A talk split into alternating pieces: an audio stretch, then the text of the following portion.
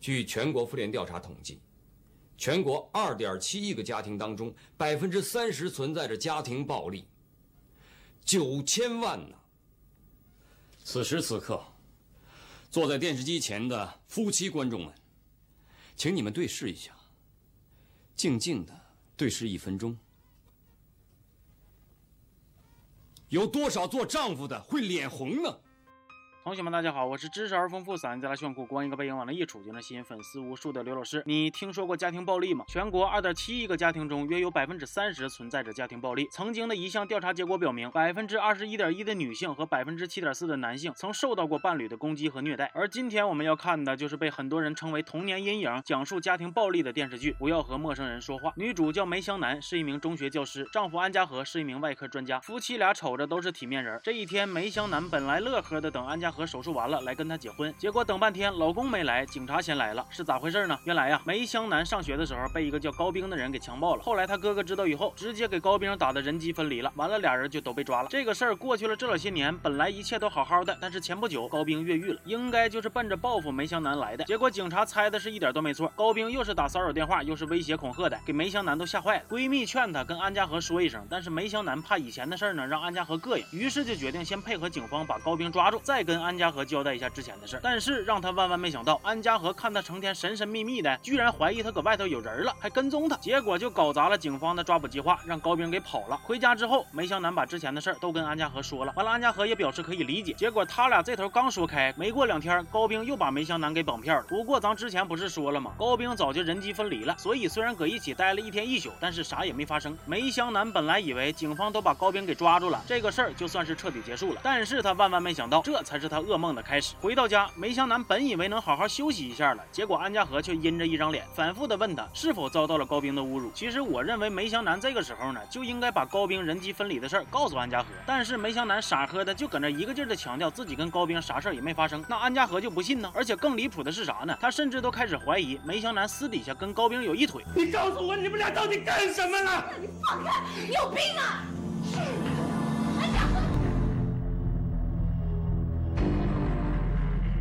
安家和呀，你是真有种啊！媳妇儿遭遇这老些糟心的事儿，你不心疼她都拉倒了，你还能伸手？有句话不知当讲不当讲，您母亲生您的时候，怎么就没有拿起脐带勒死您呢？这头梅湘南挨揍之后，属实是挺伤心，但是他觉着是高兵的事儿刺激了安家和，虽然行为过激，但是也能理解。而且事后安家和也跟他道歉了，还各种保证、各种哄，所以他俩很快就和好了。另一边，高兵被抓以后，被检查出得了绝症，眼瞅着就快死了。完了，刚巧就在安家和他们的医院就诊，这个高兵也是心眼子贼多，他故意刺激安家和，想让他杀了自己，但是安家和没上套，于是他就自杀，栽赃给安家和。因为高兵的死，安家和被停职了，本来就憋了一肚子气，结果回家正看见梅香南跟一个来求他办事的男的唠嗑，脸子立刻就拉下来了。客人走了之后，安家和再次爆发，梅香南让他冷静点，结果安家和说：“我现在很冷静，用不着你来教训我。你应该知道男人都在想什么，你对他们有说有笑，他们就会胡思乱想，这你是知道的，除非。”你是故意勾引他？听听听听，这说的是人话吗？咋的？嫁给你之后就不行跟别人说话了呗？要不然你把他嘴缝上吧？操给你这牛逼的！被他这么一说，梅香南也来脾气了，说他龌龊，到现在还放不下高兵的事儿。结果这一下就戳安家和肺管子上了。不许提高兵这个人！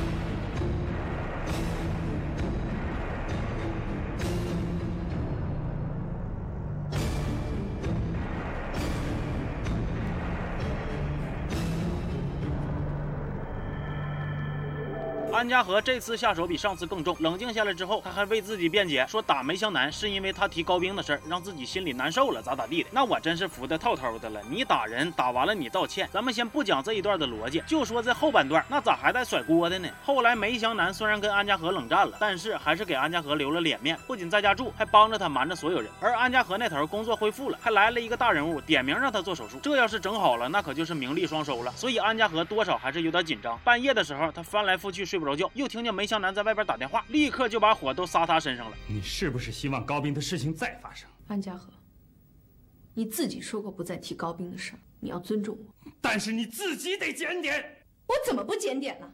家访是我的工作，这就跟你要给女人看病不是一样的吗？如果我因为你的工作跟你无理取闹，你会怎么想啊？你要记住你自己的历史。他俩吵着吵着就又动手了，而且这一次安家和下手更狠，还用脚往死里踹，直接把肋骨给打折了，人都拉医院抢救去了。来吧，把畜生打到公屏上。第二天，梅香南趁着安家和不在，从医院里边逃出来，到她闺蜜刘薇家躲着了。刘薇听说安家和干的这些狗事之后，肺都要气炸了，以至于安家和来过几次都被他给怼回去了。同学们，你们是不是寻思都让人削成这样了，梅香南这回应该能硬气一点，跟安家和离婚了吧？他冷静了两天，居然又回去跟安家和过日子去了。无论刘威咋劝，梅香南就是还想给安家和一个机会。哎呀，姐，我给你磕头了，你真是一条铁骨铮铮的汉子。晚上，梅香南跟安家和谈心，问他是不是也这么打过他过世的前妻张小雅。安家和特别坚定的说他没有。梅香南听完之后非常痛苦啊，你不打他，你光打我，我掘你家祖坟，抱你家孩子跳井了！结果安家和突然也一脸痛苦的跟他敞开了心扉，一把鼻涕一把泪的说，其实他现在这么多疑，都是因为他的前妻张小雅以前在外边偷人，给他留下了巨大的心理理阴影。同学们。听懂没有？也就是说，梅湘南现在挨揍，都是因为他的前妻张小雅跟他一点关系都没有啊！你拉不出屎，赖地球没有吸引力，你咋就这么奸呢？结果就是这么狗屁不通的理由，居然又给梅湘南给说动了，又能好好过日子了。过了两天，梅湘南工作上出错了，学校的意思呢是让他先避避风头。结果在安家和的撺掇之下，梅湘南干脆把工作都给辞了。那头刘威知道这个消息之后气坏了，因为刘威觉着梅湘南一味的妥协会害了自己，被逼上绝路，以后更得让安家和欺负死。但是梅湘南却觉着自己是为了家庭的和睦做出了。牺牲，闺蜜居然不理解她。我有我的生活，哦。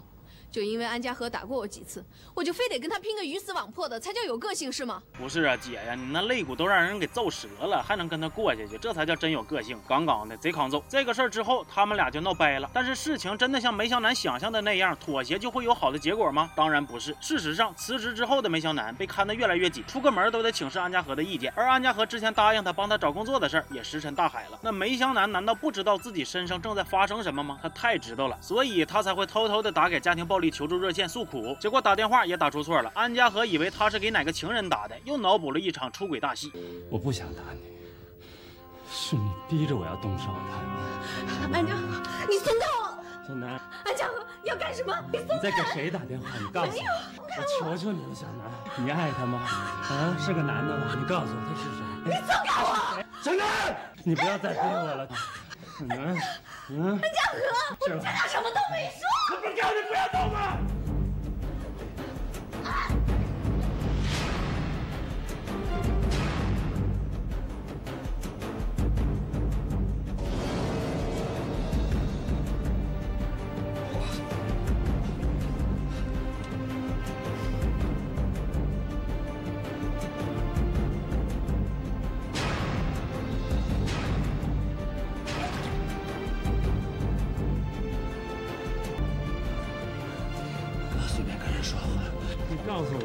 你是不是有跟男人说话的瘾呢？你，你怎么不听话呢？你，你说话，你，你，你为什么不跟我说呀？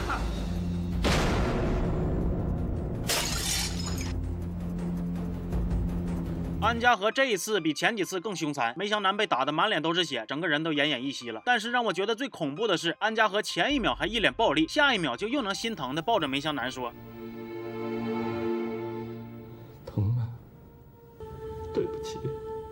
这到底是什么品种的变态呀？同学们，把害怕给我打在公屏上。这次殴打之后，梅湘南终于意识到，再跟安家和过下去，整不好命就要没了。于是他想到了离婚，但是如果安家和不同意，那他俩还是离不了。这个时候，警察说可以追究安家和家暴的刑事责任，硬离。但是让我万万没想到，都这个时候了，梅湘南还是不想伤害安家和，拒绝了警察的提议。这我还能说啥呀？姐呀，你开心就好啊。果然，梅湘南提出离婚之后，安家和死活都不干，完了还泼脏水，说是因为梅湘南搁外边偷人，他才动手的。他们俩虽然闹到了法。庭，但是这个婚还是没离成。不过对于安家和来说，目前还有一件比离婚更让他糟心的事儿，那就是他打媳妇的事儿被隔壁楼的一个叫叶斗的记者给全程录像了，还向他勒索五万块钱。其实要钱倒是没啥，主要是他打媳妇的事儿，这要是传播出去，那他好男人的人设咔嚓就崩稀碎呀。所以他答应叶斗拿钱换录像带，看见没有？不管搁外边咋装大尾巴狼，安家和的心里比谁都清楚自己干的那点破事儿有多见不得人。不过在交易的过程中，他俩起了争执，完了安家和一失手就给叶斗给打死了。随后。后处理了案发现场，还烧毁了所有的录像带。另一边，梅湘南之前本来想趁着安家和不在，回家取点东西，但是咱说你取完你就走呗，哎，不的，看见她闺蜜上电视了，还稳当的录上像了。结果录一半，安家和回来了，不出所料又是一顿胖揍。住院期间，连医生都看出来她是被打伤的。结果梅湘南还是替安家和遮掩，说是自己摔的。医生也挺无奈的，跟她说她怀孕了，要想把孩子留下，就得离渣男远一点。后来梅湘南终于想通了，收拾东西跑路了。她打算去福州找她闺蜜，中途还差点让人贩子给拐走。得亏警察来得及时，人没事，只是把身份证、行李啥的整丢了。不过梅湘南这也算是因祸得福了，那个人贩子坐的车出事了，人被淹死了。警方根据他包里的证件联系到了家里人。安家和以为死的是梅湘南，这顿哭啊，咱也不知道你咋好意思舔个脸哭呢？他为啥离家出走的？你不知道啊？梅湘南那头终于找着刘威了，但是却发现他得了重病，快死了。于是梅湘南就一边照顾刘威，一边打工挣钱。完了还认识了一个叫郑彤的报社记者，而且更巧的是，这个郑彤就是梅湘南之前打求助热线的接线员，现在也老实帮他。本来一切都往好的方向发展了，结果梅湘南死活都想跟他妈报个平安，老往家里边打电话。那咱说，你往你妈家打就完了呗，那咋还壮个胆子往安家和家里打呢？你管你妈现在搁哪儿呢？啥时候在家，啥时候再说呗。他还能不回来了是咋的呀？几个电话打过去之后，终于引起了安家和的怀疑，最后顺利的把梅湘南给找出来了。本来吧，梅湘南是不答应跟安家和回家的，但是安家和把梅湘南他妈给找来一块劝他，就又给他说心软，跟着回家了。另一边，关于叶斗被杀的案子，警方也在收集证据，而负责这起案件的就是安家和的亲弟弟安家木。他们调查得知，叶斗生前曾寄出过一盘录像带，很可能这就是破案的关键。安家和那头也在找这盘录像带，从梅香南的嘴里得知，这盘录像带目前就在家里，而且还被他用来录了一段刘威的采访。晚上趁着梅香南休息了，安家和翻出来那盘录像带，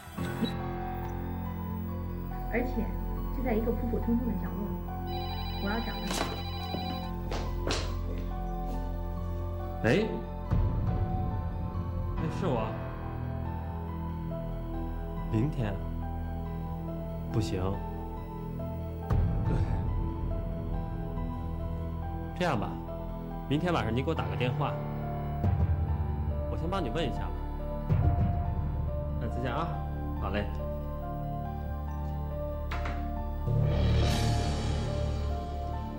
为了讨好梅湘南，安家和托了点关系，把梅湘南坐牢的哥哥梅建刚给接出来了。本来团聚是好事儿但是安家和千算万算都没算到，梅建刚居然无意间看到了那盘录像带。但是梅建刚比梅湘南尖一点，他只是警告了安家和别再打梅湘南，他没说自己看过录像带还拿走了的事儿。这一天，安家和带着梅湘南去警局找安家木，结果凑巧赶上叶斗的案子，找到一个证人。现在组织辨认人手不够，于是安家木就让安家和混在其他嫌疑人里边凑个人数。安家和虽然是胆儿突的，但是还是答应了。这个证人也是迷瞪。虽然绞杀安家和眼熟，但是最终没有把他给揪出来。离开警局之前，梅湘南跟这个证人聊到了死去的叶斗。安家和明显就不乐意了，回家的路上对梅湘南发火，一激动还说秃了嘴了。梅湘南问他是不是认识叶斗，安家和恼羞成怒，一个大耳雷子打了梅湘南。那泥人还有三分土性呢。梅湘南一看我这怀孕了，你还敢揍我？当初的赌咒发誓在你的嘴里，这都是放屁呀！于是提出要跟安家和分开一段时间。结果这一下彻底激怒了安家和，一个大耳雷子下去，梅湘南直接从楼梯上轱辘下去。等梅湘南在医院醒过过来，是孩子也没了，腿也摔折了，整个人都崩溃了。那别人不知道发生啥了，梅建刚还能不知道吗？他告诉安家和会把录像带送到公安局，让大家都知道他干的那些狗事儿。哎呀，咱说你跟梅湘南那真是一个妈生的呀，那嘴咋就跟老太太棉裤腰似的，咋就那么松呢？安家和一瞅，哎呀，你也知道录像带的事儿了，行，都给你们送走。于是安家和趁着夜黑风高杀了梅建刚。梅建刚的死给梅湘南和他妈都打击够呛，尤其是他妈直接就疯了。梅湘南这下是孤立无援了，完了腿还不好使，算是彻底被安家和给拿住了。为了更好的监视梅湘南，安家和还找了一个处决横丧的保姆，成天盯着他。家里边的窗户门啥的还给安上了铁栅栏。行，整挺好。你拉上铁丝电网，门口再拴两条大狼狗，这续集直接就能拍越狱了。被囚禁期间，梅湘南还发现了一件事，那就是安家和的前妻张小雅的死似乎还有啥隐情。他故意用张小雅的名字挂号治病，继而看到了张小雅之前的病历，里边的内容让他很震惊。至于是啥，咱们后边再说。反正梅湘南是合计明白了，跟这个瘪犊子是彻底过不下去了。于是梅湘南搁家里边偷摸的练习走道，把腿脚恢复利索之后，终于找着机会逃跑了。这一次，梅湘南跑到了深圳，几经周折改名换姓，又去当老师了。而且他还在那儿遇见了郑彤，业余时间跟他一起帮助被家暴的妇女啥的。而另一边的安家和日子就没有这么消停了，他那个当警察的弟弟安家木意外的发现了叶斗的录像带，知道了他拍的其实是安家和家暴的视频。那有同学可能就有疑问了，录像带不是被梅建刚拿走了吗？咋又让安家木给瞅见了呢？事情是这样子的，梅建刚死后，他工地的工友把遗物送到了安家和的家里，完了当时只有安家木在，可能是出于职业习惯，工友走了以后，他翻了一下遗物，结果就发现了这盘录像带。他本来是想看看录像带都录了啥，但是巧的是，还没等播到关键的地方，安家和他们就回来了。又因为安家木忘了告诉安家和录像带在机器里边没取出来，所以也就凑巧的阻止了安家和销毁证据。不过在后来的调查过程中，安家木开始怀疑安家和与叶斗被杀案之间的关系，于是他又在安家和的家里找到了这盘录像带。等他完整的把录像带看完之后，终于明白了事情的真相。但是安家木留了一个心眼，他并没有去到处声张这个事儿，而是扭头去调查了梅香南的病历。结果让他万万万没想到，这一下却把张小雅的真正死因给挖出来了。原来安家和说他没打过张小雅，还说张小雅婚内出轨偷男人啥的，其实都是撒谎。事实上跟梅香南一样，张小雅也遭受到了安家和的家庭暴力。而张小雅一方面想摆脱这样痛苦的生活，一方面又不想毁了安家和，于是她选择了自杀。但是张小雅可能死都想不到，这个她宁愿牺牲自己也要极力保护的男人，在她死后，为了掩盖自己的家暴罪行，居然疯狂的朝已经没有辩解机会的她泼脏水，将她描述成了一个荡妇。得知真相的安家木找到了安家和，跟他吵了起来。但是都到了这个节骨眼，安家和还搁那嘴硬，把自己往外摘。今天被医院停职了。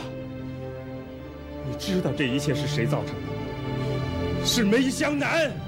你以为她才是无辜的？你以为她一个家庭妇女出走是为了生活独立吗？你被骗了，就像当初张小雅骗我一样。梅香南，她在外头有一个男人，那个男人叫郑彤。你指责我，可是你想过我的感受吗？你看看，你看看他笑的有多甜。可是你知道，他现在已经把这个笑容给了别的男人，说不定他现在正冲着那个郑彤咧着嘴笑呢。结果不出所料的，安家木揍了安家和一顿。不过这一顿打，安家木不光是为了解气，他还悄没登的收集了安家和的血样，拿回去跟叶斗案子的线索做了对比。另一边，安家和为了找梅香南，之前还特意上电视登寻人启事，疯狂卖惨。现在有人提供线索了，跟他说在深圳见过梅香南。就在安家和准备收拾东西去找梅香南的时候，安家木那头也调查明白了，原来叶斗就是被安家和所杀的。安家木来抓安家和，结果他俩人一顿撕巴，不仅安家木让安家和给撂倒了，就连兜里的枪都让他给抢走了。哎，知道的你是来大义灭亲的，那不知道的还寻思你是来故意放水的呢。逃到深圳的安家和基本没有费啥事儿，就找着梅香南了。见面之后还是那套嗑，啥对不起，我的错，以后日子还想过，我打你，我不对，我承认全是我的罪，回来吧，别任性，我打你，因为我真有病，我爱你，真心的，这次悔过是当真的。不过梅香南这回没心软，说啥也不跟他回去了。安家和一瞅，这软的是不行啊，那咱就来硬的吧，掏出枪就把梅香南给绑票了。另一头，警方开始全力追捕安家和，而安家木也知道安家和去找梅香南的事儿，仨人终于在一间礼堂里见面了。安家和拿着枪顶着梅香南的脑袋，跟安家木说了点心里话，最终他放了梅香南，把自己杀了梅建刚的事儿也坦白了之后，我爱你，到死都不能改变。其实以前看这段的时候呢，我曾经一度的觉得安家和选择自杀，可能是为了不再伤害梅香南。毕竟他在临死之前还对梅香南说了一句“我爱你”。但是如今再看，我觉得人呐，自私就是自私。无论他说过多少遍自己是爱梅香南的，洗脑了自己，也洗脑了观众。但是最终他最爱的都是他自己，否则他不会一次又一次的去打梅香南，也不会到最后还在埋怨弟弟来抓他。自杀不是他爱梅香南的表现，而是给罪孽深重的自己留的最后的体面。故事的最后，事情过去了很久，梅香南和郑彤最终走到了一起。还生了个宝宝，而宝宝出生的那一天，安家和的弟弟安家木不幸殉职。全剧终。这部电视剧上映于二零零一年，只讲了一件事儿，那就是家庭暴力。剧里的安家和是大家心中的好大夫、好丈夫、好哥哥。他在外人面前谈起家庭暴力时，也能说出一大堆的大道理。很显然，他知道什么是对的，什么是错的。可是私底下他还是会打老婆，那他不会精分吗？不会的，因为他早就为自己的行为扣上了冠冕堂皇的帽子，把脏水都泼给了别人。他多疑，他暴力，但是他也会在把梅香南打得半死以后道歉、认错、痛哭流涕。然后悉心照顾，可就是这一点让我觉得他比任何恐怖片里的鬼都恐怖一万倍。他的道歉是真心的吗？从后边一连串的剧情可以看出来，他从来没觉得自己做错了。他打老婆是因为老婆出轨了，这个想法在他的脑袋里边根深蒂固。他甚至觉得每次的道歉都是自己在给梅香南台阶下，在他的心里，自己的爱简直是太伟大了。可是事实上，所谓的出轨就是他臆想出来的，但是殴打和暴力却是真真切切发生的。而这场家庭暴力的另一方梅香南呢，他盲目的相信爱情，一次又一次次的妥协，一味的忍让，纵容。施暴者的变本加厉，安家和对他的施暴并不是从一开始就下手很重的，起初只是骂一句打一下，但是他都容忍了，给对方找了无数个借口，也给自己找了无数个原谅他的理由，但结果是他被打断了肋骨，摔折了腿，失去了孩子，失去了哥哥。其实很多人都存在着一些误区，比如家庭暴力只是夫妻间的私事或者觉得只有受教育程度不高的人才会对家人使用暴力。但其实呢，曾经有人进行过一项家庭暴力的调查，其中四千一百二十八个调查对象中，百分之六十二点七的施暴者具有大专以上的文化程度，而剧里的安家和就是这些施暴者中的一员。可能就是因为这份真实感，所以才让这部剧成为了无数人的童年阴影。当然，这也离不开演员们精湛的演技。就说冯远征老师，那演技真是神了。他演的有多好呢？据说拍戏的时候，摄像大哥有好几次吓得想罢工。然后在剧播出的时候，冯远征同学的母亲还提醒他出门记得戴口罩、帽子啥的，否则容易被人打。因为他就很有打他的冲动。冯远征老师的出色演绎，无疑将角色身上这种变态的气质加倍放大了。那说回到剧情，安家和最后因为杀人罪不得不选择死亡这条路，也让梅湘南得到了解脱。但是现实里有多少家庭正在遭遇着暴力事件，却因为是私事儿、夫妻间哪有不磕磕碰碰等理由被忽视、被放纵？希望爱意永远纯粹，不被暴力摧毁。我是刘老师，我们下期见。好。